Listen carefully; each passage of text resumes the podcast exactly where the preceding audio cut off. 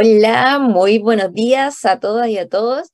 Estamos nuevamente en nuestro programa, ya empezando a cerrar el año, nos quedan solamente cuatro programas, así que atentos porque tenemos muchos temas interesantes.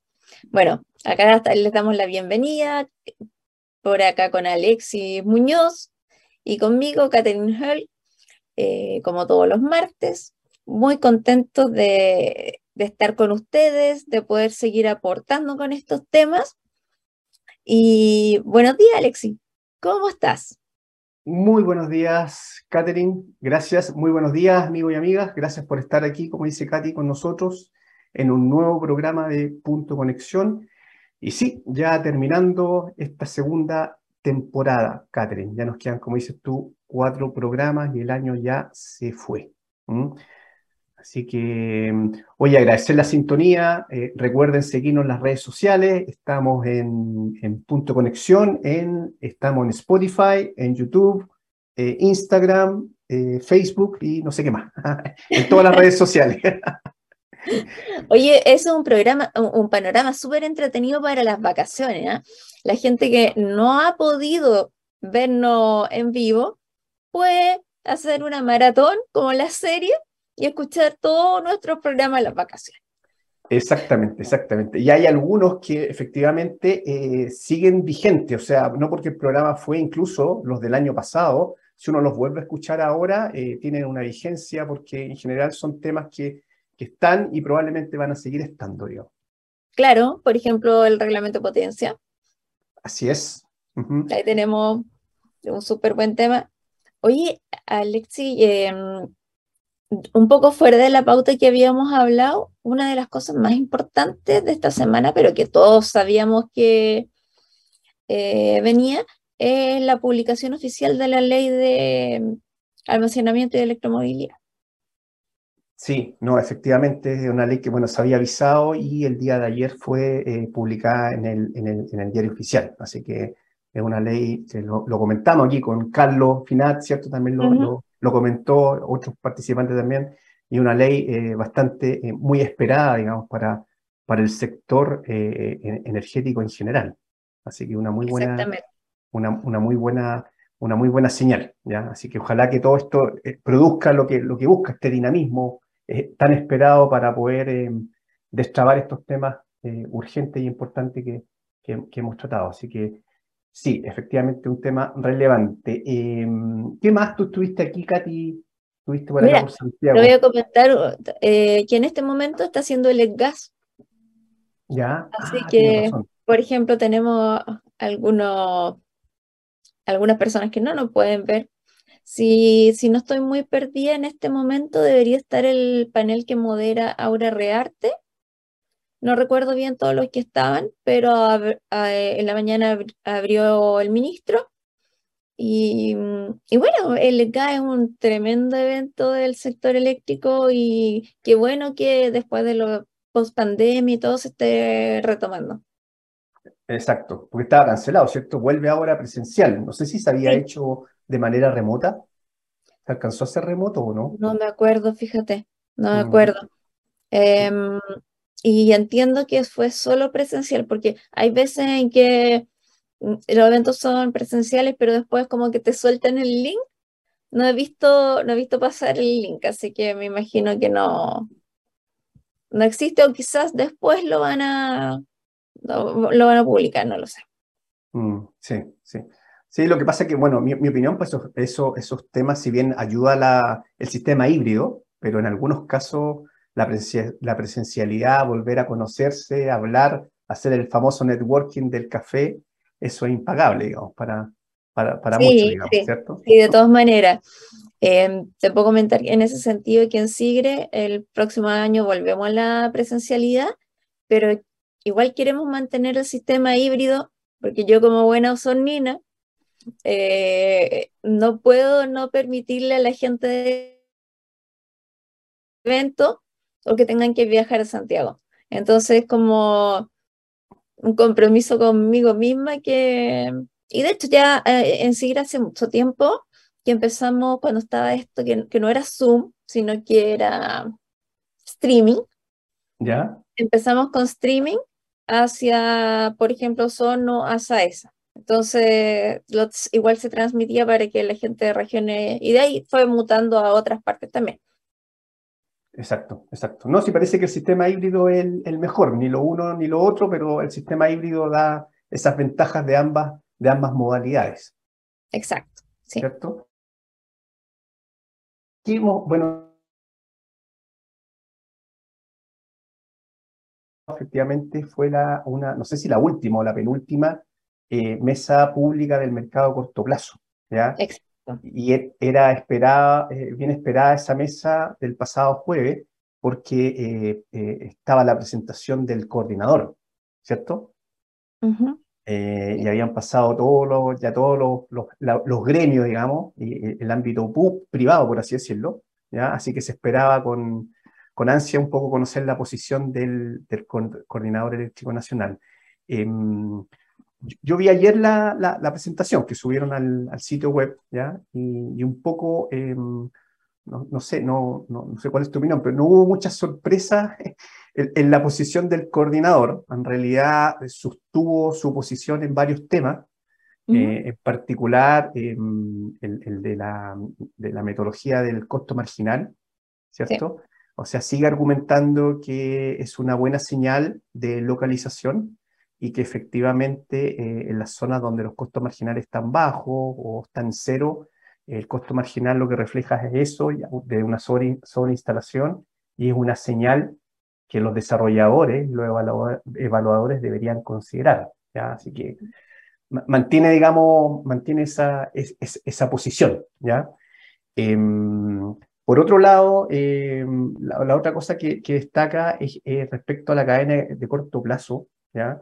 Em, eh, argumenta que eh, están estudiando y que mandaron un procedimiento donde buscan resolver ciertos problemas por la vía administrativa ¿ya? y procedimental, no sé si lo dije bien, de, respecto a, a, poder mejorar el cálculo de las garantías, ¿ya? Y de, de, tal manera de poder dar una mejor em, eh, eh, de, poder mejorar algunas cosas que no están muy bien ahí, en, particular el cálculo, ya hacer un seguimiento eh, más corto, mensual, de tal manera de poder detectar estos problemas que efectivamente algunas garantías en particular de, de uno de los proyectos que se declararon en, en, problemas, en problemas de pago, la cadena de pago, o sea, perdón, la garantía cubría del orden de, no sé, un, un, porcentaje bien bajo, del orden del 22% de su deuda. Entonces, eh, esas cosas. Y lo otro que llamó la atención es que también hay muchos que le habían dicho, muchos coordinados, que el coordinador no estaba haciendo seguimiento de la cadena de pago, ¿ya? Y de alguna manera le, decía que el problema esto era del coordinador, que no había detectado a tiempo los problemas de pago. Y el coordinador de alguna manera se defiende diciendo que sí lo venía haciendo, que hay una herramienta para hacer eso, y en realidad que el problema es de los coordinados que no informaban los pagos. Entonces, de alguna manera tiró la pelota para el otro lado, eh, lo cual también es cierto. O sea, efectivamente, la, la, responsabilidad hoy día es de cada coordinado en informar cuando no te pagan. ¿ya? Eso es verdad, eso está en la normativa. Y el coordinador lo único que tiene que hacer es monitorear eso.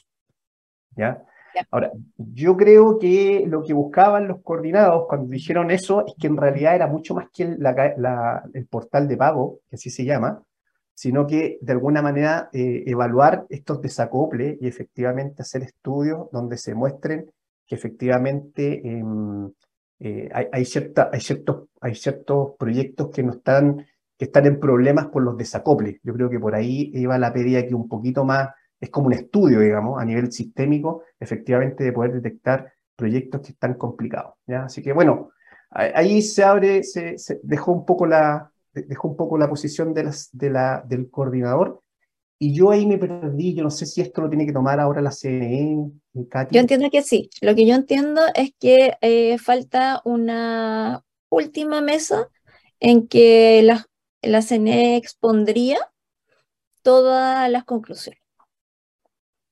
Eso es lo, lo, que entiendo yo. Yo no he participado en, la, en las reuniones, pero sí eh, he conversado con quienes participan y mm, por el COSOC y por SIGRE tenemos participación, así que ahí he estado viendo que se presentaba y eso es lo que entiendo. Oye, Alexi, con respecto a lo que mencionaste este, de este procedimiento para la garantía, yo entiendo que está súper próximo a salir. O sea, que ya no es, no es como solo una idea, sino que ya está. Sí, o sea, de hecho, mandaron, mandaron un, el, procedimiento, eh, el coordinador, creo que fue la semana pasada o antepasada, eh, lo que hizo fue consolidó, consolidó todo lo que está en la normativa relacionado a este tema de la garantía y su ejecución, lo puso en un procedimiento y está en observaciones hasta mañana 23. Ya. ¿Ya? Están observaciones. En general, lo que hizo fue consolidar y unificar un compendio, casi un resumen de todo lo que ya está. Pero agregó como tres o cuatro cosas interpretativas que podrían ser, digamos, eh, observables, ¿ya? que tienen que ver con ciertos plazos y ciertas cosas que no estaban tan escritas y donde, claro, el coordinador de alguna manera interpreta algunas cosas y eso es lo que está sujeto a observaciones hasta el día de mañana y como bien tú dices, es, esas observaciones se van a tomar y ese procedimiento debería ejecutarse eh, en el cortísimo plazo a partir de, las primeras semanas de, de, diciembre. Ya, perfecto. Eh, lo último que te quería comentar, que lo conversamos el jueves pasado, hubo un evento organizado por el Light, que mm, fue en el Sky Costanera, eh, muy entretenido y mm, eh, invitó a todas las autoridades. El Light es una empresa que en el fondo propone sus soluciones de almacenamiento. Ah, y al día de hoy, eh, bueno, presentó y todo cómo en ciertos lugares y en ciertas condiciones de las centrales ya es rentable instalar almacenamiento sin tener todavía eh, claro el pago por potencia. Ya, excelente. No, mira, muy interesante, muy interesante. Oye, Katy, nos avisan que, bueno, llegó nuestro invitado, eh, Patricio Valdivia, ya, que es presidente de Atamos, Atamostec y del Instituto Nacional de Hidrógeno. Así que vamos a ir a la primera eh, pausa y estamos de vuelta con Patricio. Perfecto. Divoxradio.com Codiseñando el futuro.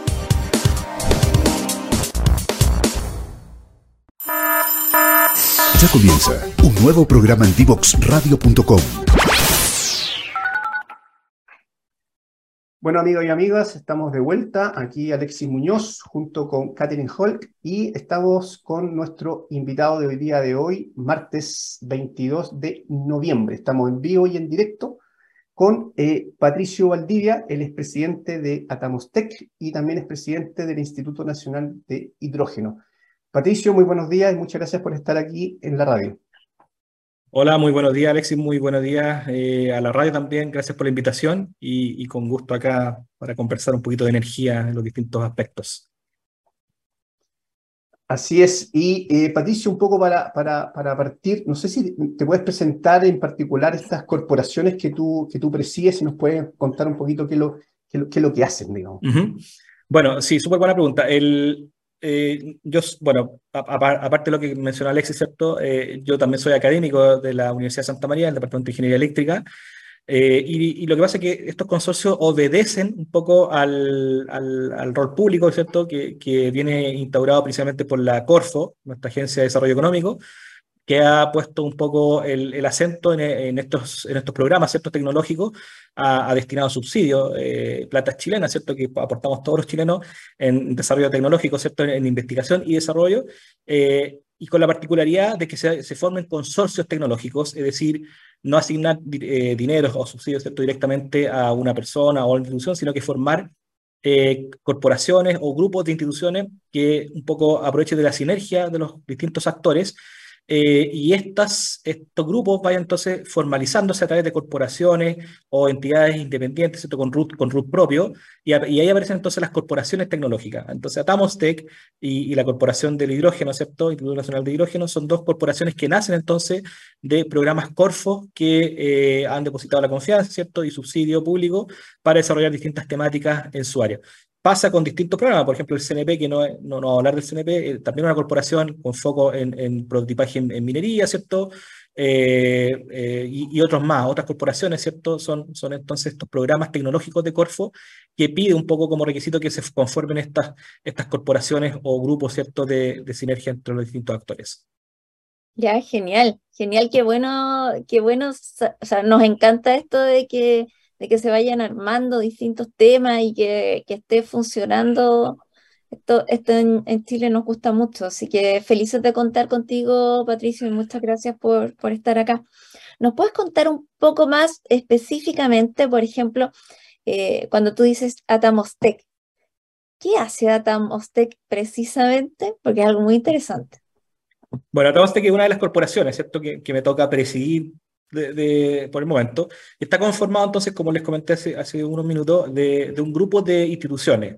En este caso son instituciones de I+.D. chilenas, ¿cierto? Aquí está la Universidad de Antofagasta, la Universidad de Chile, la Universidad de Concepción, ¿cierto? Y la Universidad de Santa María, aparte de la, de la UAI también, como grupo de eh, expertos, ¿cierto? O eh, masa crítica eh, a través de investigadores académicos, ¿cierto? Que hacen investigación en temas fotovoltaicos y también cuenta con eh, dos institutos eh, internacionales, que el CEAINES, que está en Francia, ¿cierto? y el IS Constant, que está en Alemania. Entonces, son consorcios que ya no son a nivel nacional, sino que son a nivel eh, internacional, con la colaboración de estos, estos actores internacionales que están muy presentes y muy metidos en la, en, el, en la industria fotovoltaica, en este caso en particular. Entonces, lo que hace eh, este programa tecnológico, lo que busca, entre otras cosas más, ¿cierto?, es generar tecnologías chilenas para la radiación solar chilena. Nosotros convengamos en que país, eh, Chile es el país que tiene la mayor radiación eh, normal directa del Sol. Es ese rayo solar que viene, que se demora ocho minutos desde que sale el Sol hasta que llega a la superficie terrestre. Ese rayo directo se conoce como radiación directa normal y Chile es el país con mayor nivel de radiación directa. Y esa es la radiación que se, que se utiliza para la generación fotovoltaica en, particular. Por lo tanto, eh, estamos en un sector privilegiado. Eh, y, lo que se ha pensado, un poco la, la, visión de Corfo, que, que, a mí me gusta mucho, es un poco salir esto de la, de la política como estadista o solamente producción, ¿cierto? Y también generar valor agregado, es decir, pasar de una, economía de la extracción a una economía del conocimiento. Entonces, estos programas tienen como ese, esa misión, generar masa crítica, capital humano avanzado, ¿cierto? Para abordar temáticas que no pueden ser abordadas en otros países. O sea, la radiación eh, más alta está acá, y acá tenemos que generar entonces masa crítica, eh, nuevos ingenieros, nuevos científicos, ¿cierto? Que sepan trabajar de manera adecuada con esa radiación para, por ejemplo, sacarle mayor eh, provecho a paneles fotovoltaicos que sean especialmente diseñados para países de alta radiación como Chile. Entonces, eh, la misión de eso es llegar a desarrollar en un futuro, ¿cierto? Una tecnología nacional que se llama TAMO en, honor, ¿cierto? Al desierto de, desierto de Atacama, ¿cierto? Y que esta tecnología sea propia de estos lugares eh, en el mundo. Entonces, es una visión bastante bonita, ¿cierto? Y, y, bastante desafiante después de todo, llegar a desarrollar tecnología realmente no nos caracteriza mucho, ¿cierto? Pero, pero está los incentivos y por lo menos está la visión de la, de la Corfo y otras agencias más de que, que se genere eh, tecnología propia acá en Chile. Oye, me parece genial. Y aparte que no sabía lo que comentaste, que, que un país con alta radiación podría ser un, un panel distinto.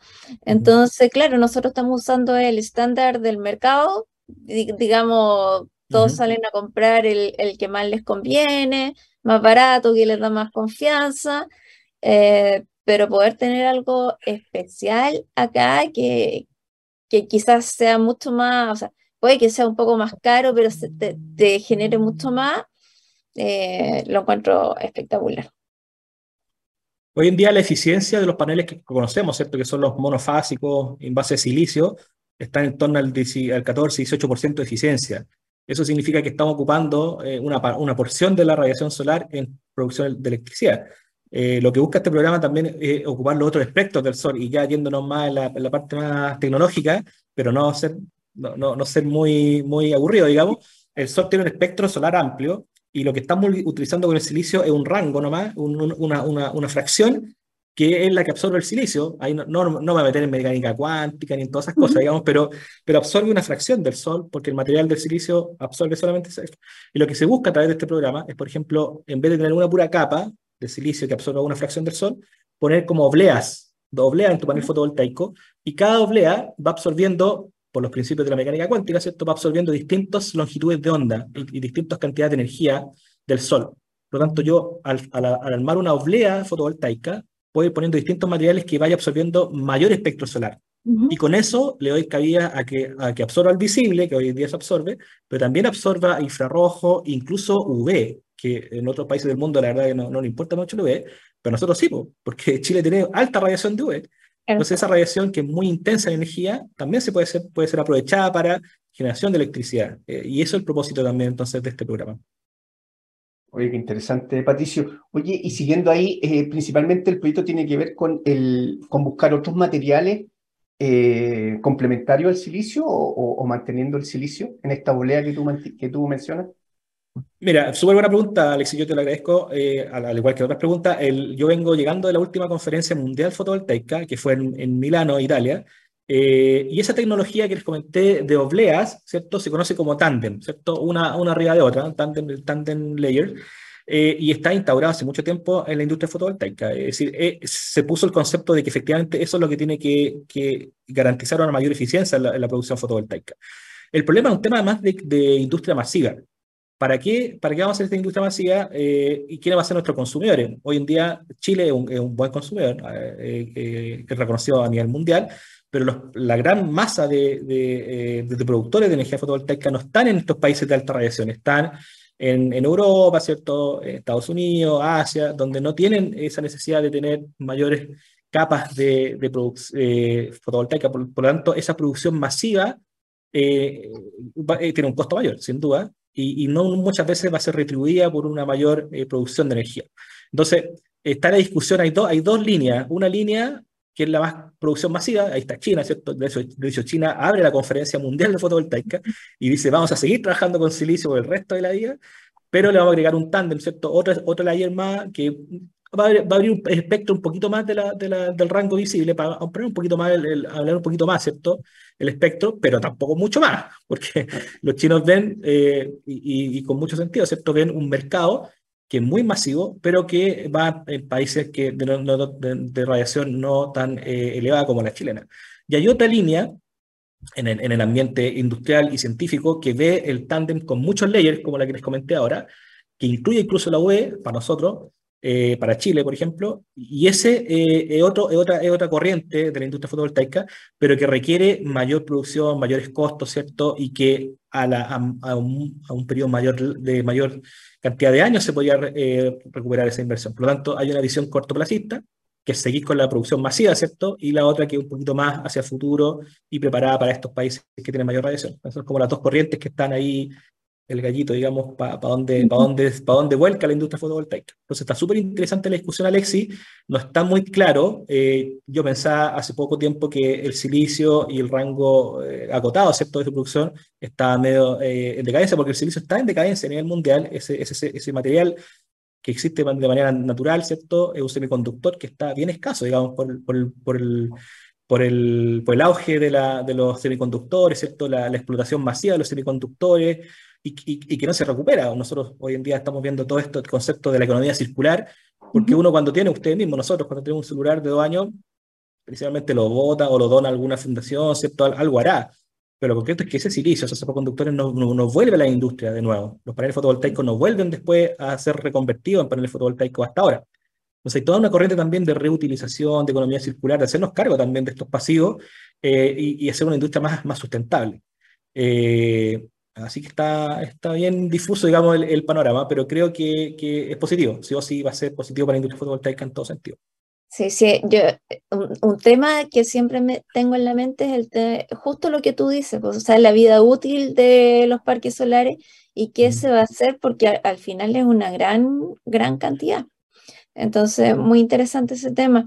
Y te quería preguntar, Patricio, en el sentido de que tú hablas de utilizar todo el espectro, ¿eso aumenta la generación de energía?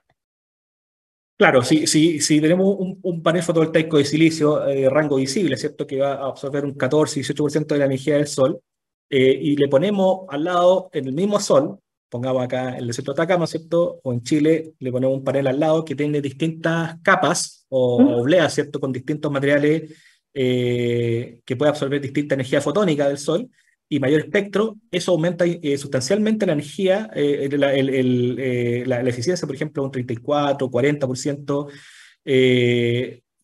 a nivel de laboratorio. Hay un ranking, ¿cierto?, que se va publicando por la ENREL todos los años y dice cuál es la eficiencia que se va ganando en los paneles fotovoltaicos a nivel, a nivel de laboratorio. Ya estamos, estamos alcanzando el 50% de eficiencia, ¿cierto? Con esta tecnología que es multi, multi-layers o, o heterojuncture, que se conoce. Claro, y, teniendo el mismo sol, en la misma infraestructura puedes tener fácilmente el doble de producción de electricidad. Y eso, eso es súper atractivo. Teniendo la misma infraestructura, el mismo transformador, los mismos conductores, ¿cierto? Si los dimensionamos por un, por un margen, ¿cierto? Una cierta holgura, al principio justamente lo que le da cabida es que se puede ir eh, aumentando su capacidad de producción en el tiempo. Eh, por lo tanto, hay, un, hay una ganancia y, y, la evaluación económica te da números positivos. O sea, si tienes un módulo de mayor eficiencia, te va a dar un, mayor outcome y te va, a dar un, mayor T y un mayor pan, digamos, sin duda. Es, eh, mira, justo eso apuntaba con mi pregunta, era a que me dieras el número de cuánto aumentaba la eficiencia. Creo que es un tema súper fundamental hoy en día en que em, la planificación territorial es, es, una de las cosas complejas para, para desarrollar todo lo, lo, lo mega que necesitamos para la transición energética, entonces poder utilizar mejor el territorio, generar más en un espacio más pequeño, me parece genial. Me parece súper importante. Hoy en día tenemos una, una, penetración de energía solar fotovoltaica aproximadamente del 20%, ¿ah? eh, no es menor, son 6.300 megawatts de energía eh, de potencia instalada, eh, es bastante elevado. Pensando en nuestro target como país, actualmente eh, hay, hay, otra ley que está en curso, ¿cierto? Pero actualmente el target 2025, es decir, el 20%, el 20 de la energía producida en un año debe ser energía renovable al año 2025. Eso ya se cumplió, se cumplió hace el año pasado o un poquito más, por lo tanto ya estamos mirando otro target, es decir, estamos mirando un mayor nivel de penetración de energía renovable, ¿Por qué? Porque la energía solar fotovoltaica sola ya hoy día representa un 20% de capacidad instalada. ¿ya? Entonces, de, todo lo que, de, toda la potencia del parque generador, ya un 20% es de, eh, corresponde a energía eh, a plantas fotovoltaicas. El problema es que, claro, eh, de eso, si hacemos un recambio tecnológico, por ejemplo, a paneles fotovoltaicos de mayor eficiencia, pongámosle un, un, un 36% de eficiencia con esta tecnología multifuntura, podemos llegar a ese número a 40%. Es, así, es así, de, así de impactante, digamos, el, número. Eh, pero por otro lado, tenemos un problema de mercado. Eh, el mercado eléctrico, lamentablemente, no va de la mano de la generación de la transmisión. Hoy en día tenemos vertimiento energético, eh, hay, hay, hay diferencia de los precios de los costos marginales, ¿cierto? Por lo tanto, nos podemos encontrar a diversas horas del día, sobre todo las horas de sol, que tenemos un costo marginal de cero en las barras del norte, por ejemplo, en Crucero, en, la zona de Antofagasta, y en Puerto Montt tenemos un costo marginal de 200 megawatt eh, eh, hora el kilo, eh, dólares el kilowatt el megawatt hora. Por lo tanto, hay una diferencia muy sustancial entre los distintos precios. Entonces, tienen que ir acompañado, poco respondiendo a tu pregunta, que es muy interesante, tienen que ir acompañado esa mayor optimización, una mayor producción de, de, electricidad a través de energía renovable la solar en particular, tiene que ir acompañado de una política energética y de, de un sistema de transmisión que sea capaz de transmitir, porque hoy en día esa desagregación de precios hace que, que estén quebrando empresas. De hecho, no sé si han visto en la prensa, hay dos empresas que, que han, renunciado a sus compromisos económicos, ¿cierto? Eh, eh, de, los, de las licitaciones que se produjeron en el año 2016. Por lo tanto, eh, hay un problema de mercado más o menos serio y, no se está acompañando el desarrollo tecnológico, lo que estamos hablando de capital humano avanzado para esta mayor espectro solar, todas esas cosas lamentablemente quedan entrampadas eh, eh, cuando encontramos un sistema de transmisión un poco, un poco debilitado o, o, no al mismo ritmo de crecimiento que el sistema de generación. Y ese es el problema por el cual hoy en día están creando empresas, no podemos tener los mismos precios de la energía en todo Chile que los que tenemos en algunas zonas del norte, ¿cierto? Eso se debe eh, a la planificación, bueno, eso se conoce como, como expansión de la, de la, de la transmisión eléctrica, y es sumamente compleja. Eh, y bueno, Chile ha tratado, está, está, mejorando sin duda, pero tenemos un, un, retraso con respecto al desarrollo más o menos importante que permite que se produzcan estos fenómenos que les comenté. Entonces, súper bueno ocupar mayor eficiencia, mayor tecnología, mayor capital humano, todo lo que comenté, pero tiene que ir acompañado también de un, de un, de un desarrollo local importante. Sí, me dio risa cuando lo comentaste, porque justo lo que el tema que estuvimos hablando antes de que tú llegaras es justo, ah, estuvimos hablando de eso, así que coincidimos en el, en el diagnóstico. Así es. Patricio, eh, respecto, eh, quería tomarme de la investigación que están haciendo en, el tema fotovoltaico, así de ahí podemos pasar al, otro tema, digamos, que también es re importante, me imagino que son complementarios. Eh, ¿hay, ¿hay, algún otro proyecto que tenga que ver no solo con eficiencia, que, tú, que tú nos mencionabas? ¿Hay alguna otra cosa que busca también, por ejemplo, poder innovar en estas cosas, en estas dificultades que tiene la energía fotovoltaica de no poder evacuar la, la energía ¿ya? Y obviamente la, pregunta del almacenamiento. ¿Están haciendo proyectos también, eh, investigación respecto al almacenamiento? ¿Hay algo Súper buena pregunta, súper buena pregunta, Alexi. Y, y, también se, se, conecta un poco con el tema que viene, ¿cierto? Que hidrógeno, eh, eh, la, misión de la industria fotovoltaica es un poco bajar los costos de producción. Y este programa Tamostec, dentro de sus KPI, es también es producir energía solar fotovoltaica para Chile a un costo nivelado eh, bajo los 25 dólares, ¿cierto? Por lo tanto, es un KPI, un objetivo que tiene este, este programa también en la Mostec de ayudar a contribuir, ¿cierto? A reducir el costo de producción de energía fotovoltaica. ¿Cómo hacemos eso? Y ahí se abren todas las líneas de, innovación, de investigación. Hay varios elementos. Por ejemplo, los tracking, que son estos, estos seguidores solares, convengamos que el sol no, no, se mueve, ¿cierto? Pero para todo efecto, eh, nosotros vemos eh, que el sistema de seguimiento se mueve para seguir el desplazamiento del, de la Tierra con respecto al Sol, ¿cierto? Eh, me cuesta explicar eso porque obviamente el Sol no se mueve, pero el, el tracking es el que, el que se mueve, ¿cierto? Y estos paneles se van moviendo, entonces a lo, largo, a lo largo del día se van moviendo para tener perpendicularmente mayor radiación solar. Entonces está ahí así, ¿cierto? Luego se va moviendo y se va moviendo en todo el día para tener una mayor, eh, una, un, outcome, o, un outcome o mayor producción de energía eh, a través de la energía solar. ¿ya? Pero eso revierte muchos costos de mantenimiento, porque estos sistemas son mecánicos, ¿cierto? Hidromecánicos, por lo tanto tienen eh, bastantes fallas, sobre todo si estamos en el pleno desierto, con 50 grados de temperatura, ¿cierto? Más los mantenimientos, la verdad que son sistemas sumamente caros. Hoy en día existe, eh, desde el punto de vista de la innovación también y el desarrollo, paneles que son bifaciales, ¿ya? Por lo tanto, yo puedo tener una capa y la otra capa, y, hay muchos parques, incluso en Atamostec tenemos una planta de, testeo y, de investigación que está en la TCA, que esto es de la Universidad de Antofagasta, ¿cierto? Y de la Corporación Atamostec. Entonces tenemos paneles fotovoltaicos que están dispuestos de manera vertical.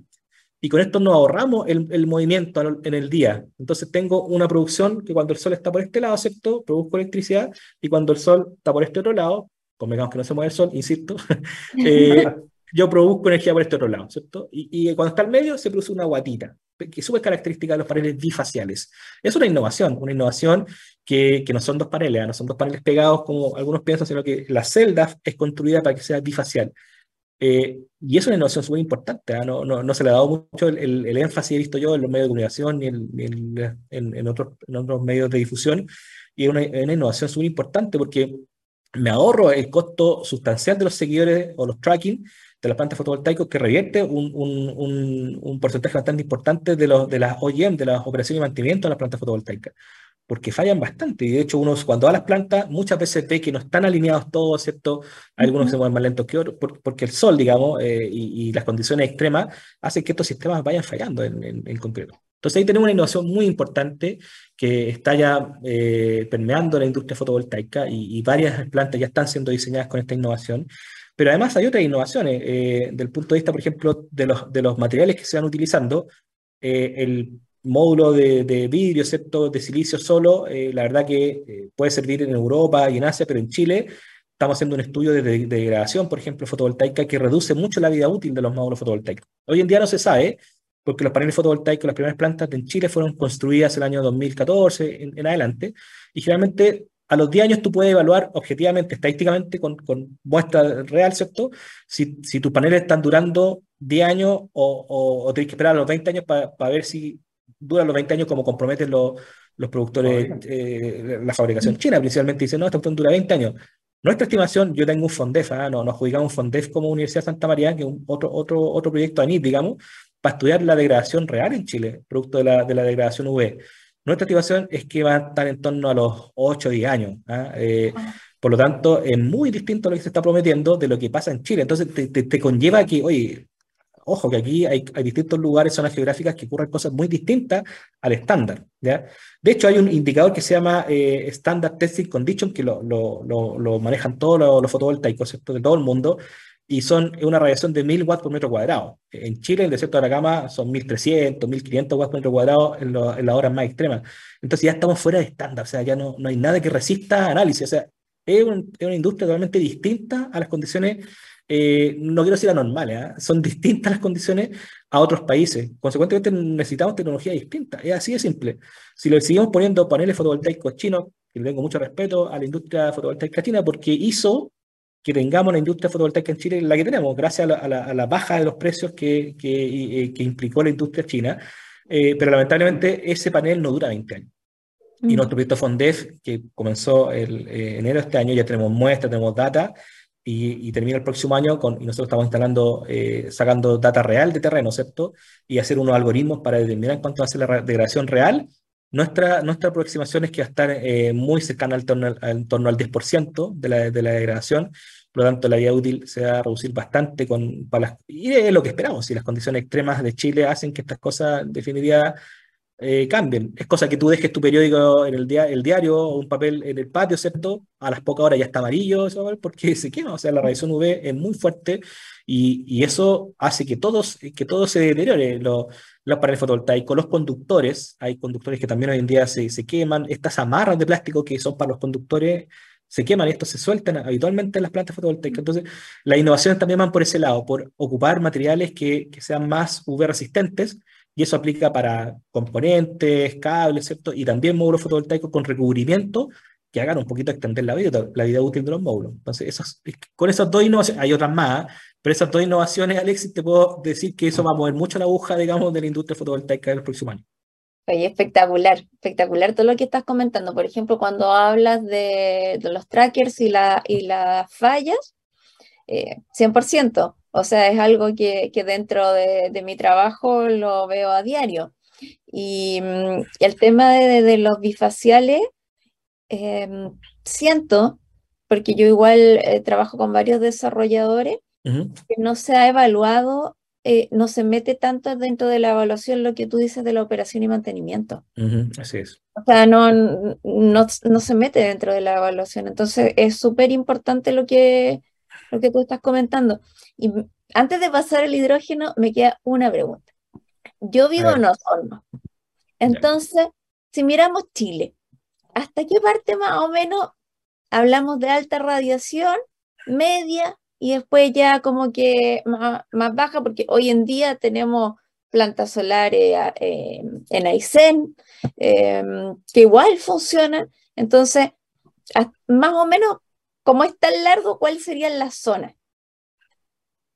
Mira, es súper buena tu pregunta. Eh, eh, y, hay varias formas de responderla también. Lo, que más a la mano encuentro eh, y, que, y, puede servir es usar el explorador solar del Ministerio de, Energía. A mí me gusta mucho, yo lo ocupo en mis clases de ingeniería eléctrica, yo ocupo el explorador solar, yo, soy un usuario de los instrumentos públicos, un, un ferry usuario, y, ese instrumento es muy bueno y te muestra un mapa solar y tú puedes hacer una prefactibilidad, un, un cálculo rápido de una planta fotovoltaica en distintas localidades de Chile.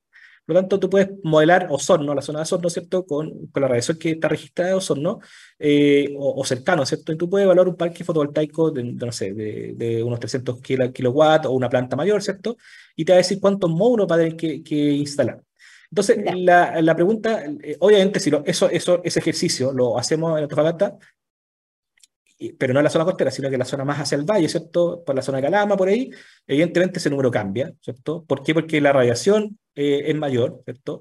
Eh, tiene también elementos que son eh, de, la, de, la, atmósfera, ¿cierto? Hace que la radiación directa que les comento yo, este rayo solar directo, llegue más fácil y más pulcro, ¿cierto? Más limpio hacia el, hacia el panel fotovoltaico.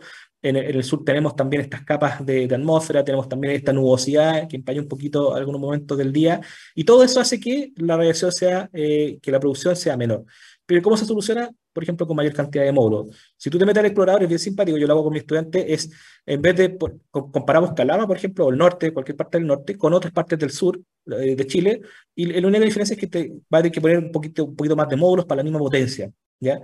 Pero la radiación, ojo que la radiación en Puerto Montt es similar a, a los parques que están en Europa, ¿cierto? Alemania, esa zona, y está lleno de Alemania. No sé si, bueno, a mí me ha tocado viajar a todo al, sur de Alemania por temas fotovoltaicos también, y, y Francia, la zona sur, sur de Francia, ¿cierto? Este, está lleno de parques fotovoltaicos.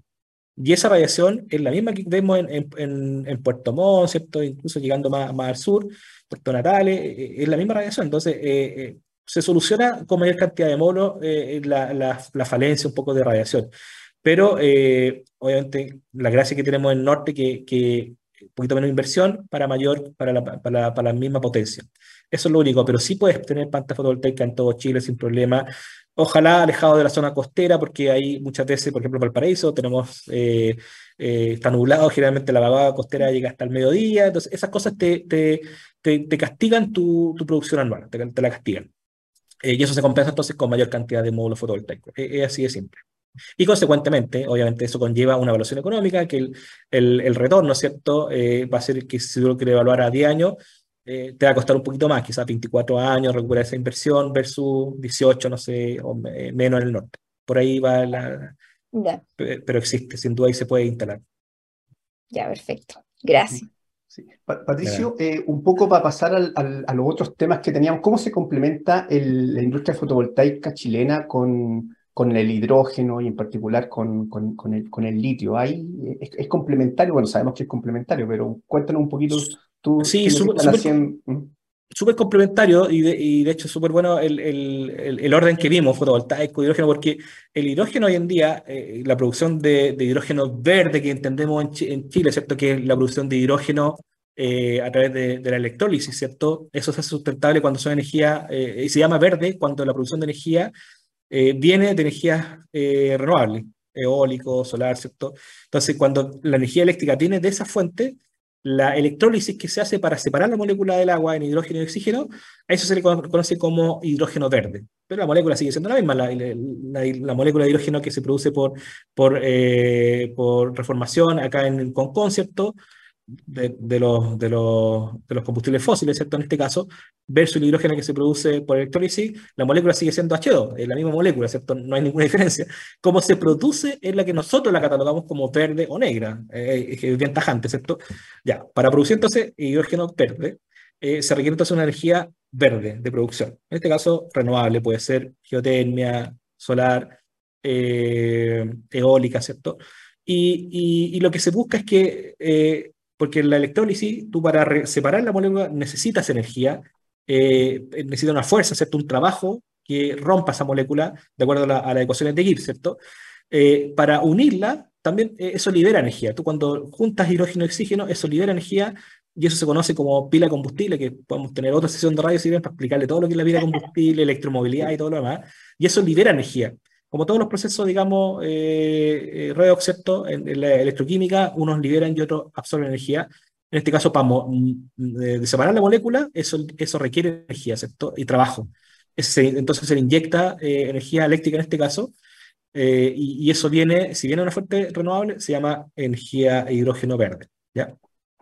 Ahora, dentro de la energía renovable tenemos varias, como ustedes saben, geotermia, eólico, solar, ¿Y eh, por qué es tan importante para Chile? Porque solar, somos productores de energía solar muy, muy, muy de acuerdo a todo lo que hablamos recién, ¿cierto?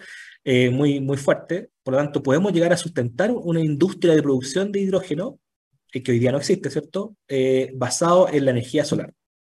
Ahora, para llegar a eso hay que calcular otro costo que el costo nivelado del hidrógeno, ¿ya? Y, para la producción de eso, eso se hace bajo, empieza a reducirse en la medida que yo empiezo a reducir el precio de la energía, por ejemplo ese costo nivelado de la energía, que hoy en día, ¿cierto? Eh, que Atamostec busca que esto se reduzca bajo los 25 dólares el megawatt hora.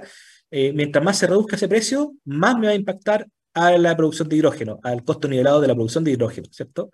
Eh, hoy en día, las estimaciones para la industria fotovoltaica es que más o menos podríamos llegar a producir un hidrógeno en torno a los 3 dólares, ¿cierto? 3,5 dólares el kilogramo de hidrógeno, ¿cierto? Con esos precios de energía. Entonces, en la medida que vayamos bajando la producción de energía, vamos a ir también bajando la producción de hidrógeno consecuentemente, porque uno de los, valores que más pesa la producción de hidrógeno es la energía.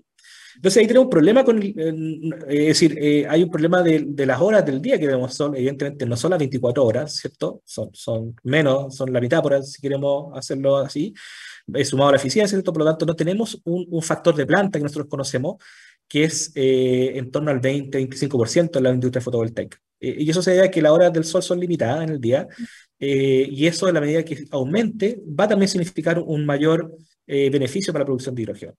Por eso que ha salido estos proyectos de Magallanes, no, sé si han escuchado Magallanes, las plantas que están con, con Enel, por ejemplo, allá, eh, claro, la industria eh, eólica en la zona de Magallanes revierte un factor de planta en torno al 50%, incluso hay, hay, estimaciones del 70%, mucho mayor, porque es más frecuente este viento, ¿cierto? A lo largo del día. Eh, es, solamente una componente de tiempo, que está limitado en el caso del norte por el sol, ¿ya?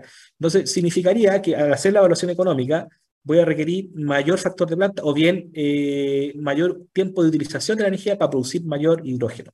Entonces, si eso se da, el precio empieza a bajar. ¿Ya? Por eso que hoy en día vemos proyectos en el norte, en el sur, la zona de Magallanes, donde hay muy buenos eh, potencial eólico, y en la zona norte, en la zona de Antofagasta, por, las zonas, por, por la componente solar, eh, pero que debido al factor de planta, ¿cierto? O la hora de sol, vamos a tener un precio no, eh, no sustancialmente menor que en el, norte, incluso mayor, eh, levemente mayor que lo que se produce, lo que se esperaría para el sur.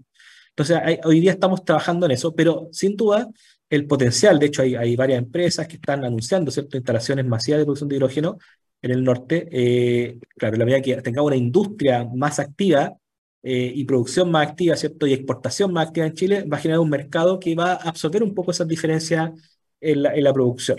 Hoy en día, el hidrógeno que se produce en Chile que se produce en la zona con concepto, que viene por reformación de los combustibles fósiles, aproximadamente está en torno a los 2 dólares el kilogramo puesto en tu casa. Eh, un dólar puesto allá en fábrica, en tu casa son 2 dólares más o menos.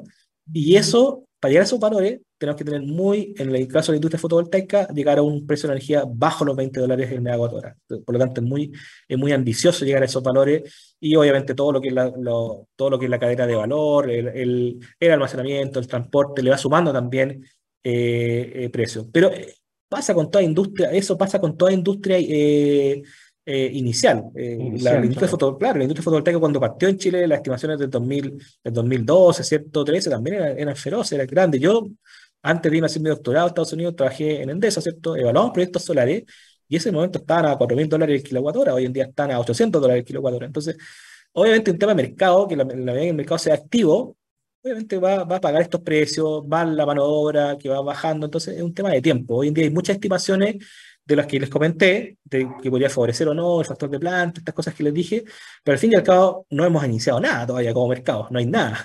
Entonces, en la medida que se inicia el mercado eh, y, se, y se active, ¿cierto? Eh, eh, a nivel industrial de manera seria, obviamente va a ser otro el panorama y van a ser otros los drivers, van a ser otros indicadores. Por ejemplo, me tocó la gracia de estar manejando un auto con hidrógeno verde en Vancouver y allí eh, los, autos con hidrógeno existen, digamos, los autos se mueven, se cargan, hay, hay hidrolinera, ahí no hay electrolinera, se llama hidrolinera, que tú inyectas hidrógeno y andas con tu vehículo sin problema, pero eso no lo tenemos acá. Entonces, en la medida que empecemos a activar el mercado, la industria, obviamente los indicadores van a bajar y quizás los subsidios. Hasta, hasta hoy día el Ministerio de Energía no, no, no, no, ha dicho nada de, subsidios, porque la experiencia de la energía renovable fue muy, muy potente. Creció sin la ayuda de ningún subsidio.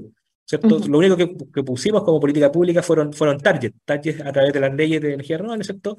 10% primero, después 20%, 20% y ahora va a ser mayor, ¿cierto? Entonces vamos poniendo obligatoriedad en la producción de energía renovable.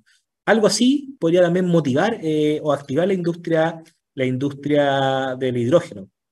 Eh, pero sin duda la experiencia internacional ¿no? de Chile también es que para activar el mercado hay que, hay que poner ciertos incentivos, como lo hizo Estados Unidos cuando incentivó lo, lo, los combustibles, eh, los, los, combustibles en base a, a, etanol, ¿cierto?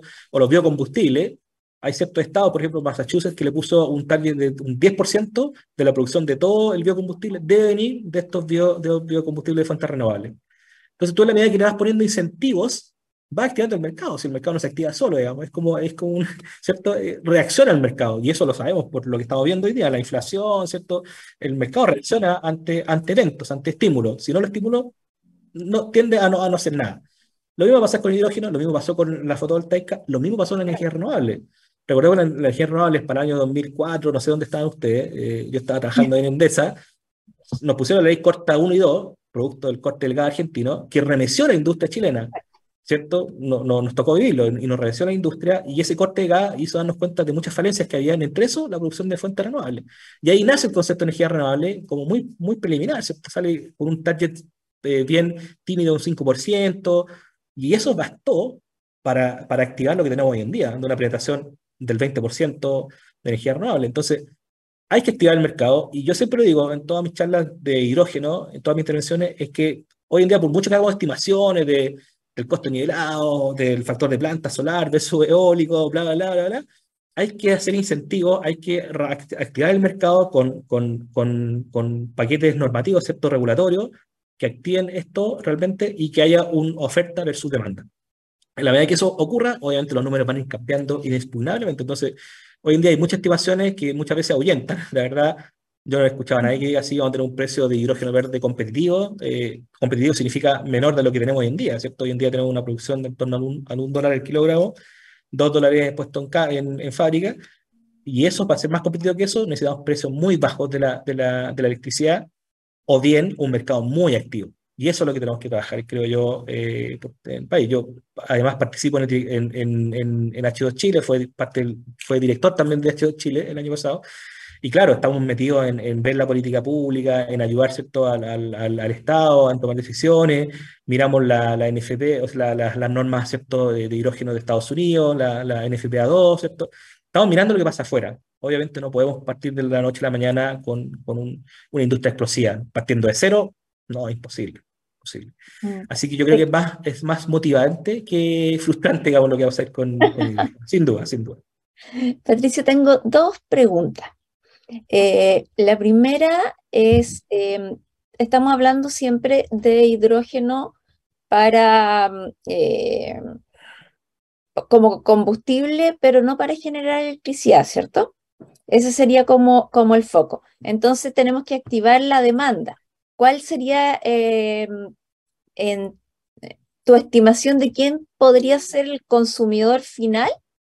O como para gatillar y eh, ampliar esa demanda, si es eh, puede ser interno, exportación. Y lo otro, cuando hablas de las plantas de hidrógeno en el norte, el tema del agua. Ahí te quiero consultar el tema, el tema del agua, porque como estamos en una crisis hídrica tan importante, creo que como, acá la materia prima es el agua, eh, es un, un problema importante. Sin duda, sin duda. Mira, eh, muy buenas preguntas, te lo agradezco. El, el mercado es muy amplio ¿ah? del hidrógeno. Por un lado, es, eh, está, hay, hay, cosas muy interesantes. ¿ah? Eh, por ejemplo, en la industria de los fertilizantes. Hoy en día, que está viendo deprimida, ¿cierto? Los fertilizantes en Chile por la, eh, la guerra que existe en Ucrania. Ucrania es uno de los productores mundiales de, de, de, de, fertilizantes. Y es por eso que también hay toda la apertura está tan más cara en Chile. Obviamente siempre toda la culpa de la guerra, ¿cierto? Pero, pero, pero sí, sí, en este caso, en este caso sí, los fertilizantes le mueven el piso a, a, a los precios.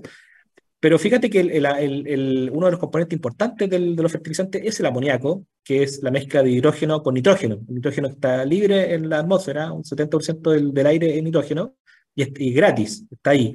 Eh, y el otro es hidrógeno. Entonces la mezcla de, de hidrógeno más nitrógeno, eso hace amoníaco. Y es lo que hicieron los alemanes, ¿cierto? Estos señores Haber y Bosch mezclaron, eh, hicieron una maquinita para, para hacer fertilizante, ¿cierto? Para hacer salitre, eh, en vez de, de, salitre chileno, hacer salitre sintético, ¿cierto? Que eso es, nitrógeno más, más eh, hidrógeno. Y, nos quitaron la industria del salitre, bueno, todo lo que ustedes saben, ¿cierto? De qué pasó en Chile. Pero ahora se da un poquito de vuelta, la, la, la, vida tiene muchas vueltas, se da un poquito de vuelta la, la rueda, porque ahora nosotros tenemos hidrógeno, eh, nosotros tenemos también eh, nitrógeno, por lo tanto podemos producir amoníaco acá y mandárselo a Alemania. Alemania se ha declarado deficitario de hidrógeno y Chile se ha declarado excedentario de hidrógeno. Por lo tanto, ahora en industria se devuelve para acá. El celite vuelve para acá, digamos, para Chile después de tanto tiempo, pero no como celite, ya pasó de moda. Ahora es como amoníaco, es decir, nitrógeno más hidrógeno. Por lo tanto, el mercado es muy amplio desde el punto de vista del hidrógeno. En procesos productivos de la industria minera, Ahí podemos hablar otra sesión de radio de todos los de la producción del cobre y, otros elementos metales más que requieren mucho hidrógeno, amoníaco, fertilizante, y sabes que hay un usuario muy importante, bueno, el eh, amoníaco también se ocupa en, la industria de, de, los explosivos, ¿cierto? Anaex está muy interesado en producir hidrógeno, y de hecho la planta de amoníaco en Chile, la primera va a ser de Anaex Corengi, para justamente producir explosivos para minería, ¿cierto? Eh, también para Parma, ¿cierto? Pero en Chile tenemos más, más uso en, en, en, en tronaduras, ¿cierto? Caminos en minería. Y hay otra componente del mercado muy potente que tiene que ver con la electromovilidad. Lo que les comentaba, estos autos eléctricos, pila combustibles que funcionan con hidrógeno, eh, es un mercado súper importante y va a ser súper importante también el impacto que podemos darle acá en Chile a través de incentivos, todo esto que hablamos regulatorio, el vuelco que hay de los, hoy en día, tanto ustedes como yo estamos pagando una inmensidad por, por, por benzina, ¿cierto? Siendo que tenemos la tecnología acá, tenemos el hidrógeno, eh, obviamente falta actividad del mercado y todo lo que hablamos recién, pero podemos tener una industria electro, electromotriz, ¿cierto? eléctrica, 100%, y con pila combustible, con hidrógeno. Entonces, eso todavía no mm. llega, pero va a llegar, acuérdense de mí. Y ahí, de ahí, la, de ahí la demanda va a crecer y, y, ahí obviamente vamos a tener, que, vamos a tener otros precios, otros estímulos, va a ser una escena totalmente distinta. Y la última pregunta me dijiste con respecto a las plantas, el, uso agua. De, agua. agua, sin duda es el principal insumo. Como, todo, como toda industria productiva, tú tienes que tener los insumos para producirlo. El agua eh, eh, eh, se requiere. Yo tengo, por ejemplo, para producir un metro cúbico de hidrógeno requiere aproximadamente un litro de agua. Ahí depende de la eficiencia del electrolizador, ¿cierto? Yo tengo unos que bien eficientes, que en, torno a los 0,8 litros, ¿cierto? Para producir un metro cúbico de, de hidrógeno. Por lo tanto, se requiere, sí. Eh, si lo queremos llevar a, producción masiva, ¿cierto? A, billones de metros cúbicos al día, claro, voy a requerir también mayor, cantidad de agua. Es por eso que también hace sentido hablar de industria, por eso también es sustentable en Magallanes, ¿cierto? La zona del sur, porque obviamente tengo recursos, pero en el norte también vamos a tener unas plantas más o menos importantes que va a tener que requerir agua, y hay una línea de investigación muy importante que tiene que ver con agua eh, para utilizadores con agua de mar, es decir, desalar, tratar el agua y luego producir. Y esa línea, hablemos otro capítulo más porque eso es investigación básica, investigación pura. Pero Tenemos cuatro programas más de... Sí, Está, pasando, está pasando muchas cosas en Chile. Sí, yo noté ahí por lo menos cuatro programas más, Patricio. Oye, súper interesante. Agradecer el programa. A nuestros eh, auditores nos fuimos de una, o sea, efectivamente sin cortes ni comerciales, así que eh, nos pilló la hora, ¿ya? Eh, agradecer Patricio, agradecer a los invitados, Katy, muchas gracias por la participación y nos vemos, si Dios quiere, el próximo martes, Katy. Sí, exactamente. Muchas, muchas gracias, Patricio, te pasaste, gracias, Alexi, y vamos a seguir en contacto. Así es. Gracias a ustedes, gracias, que estén muy bien.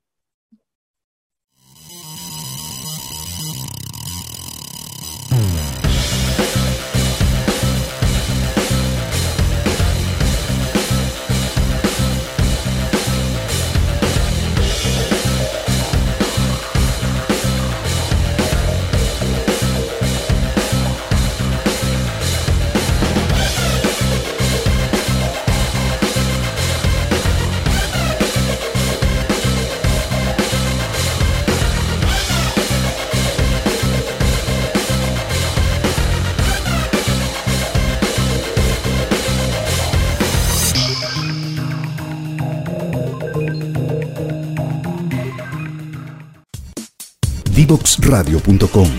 Codiseñando el futuro.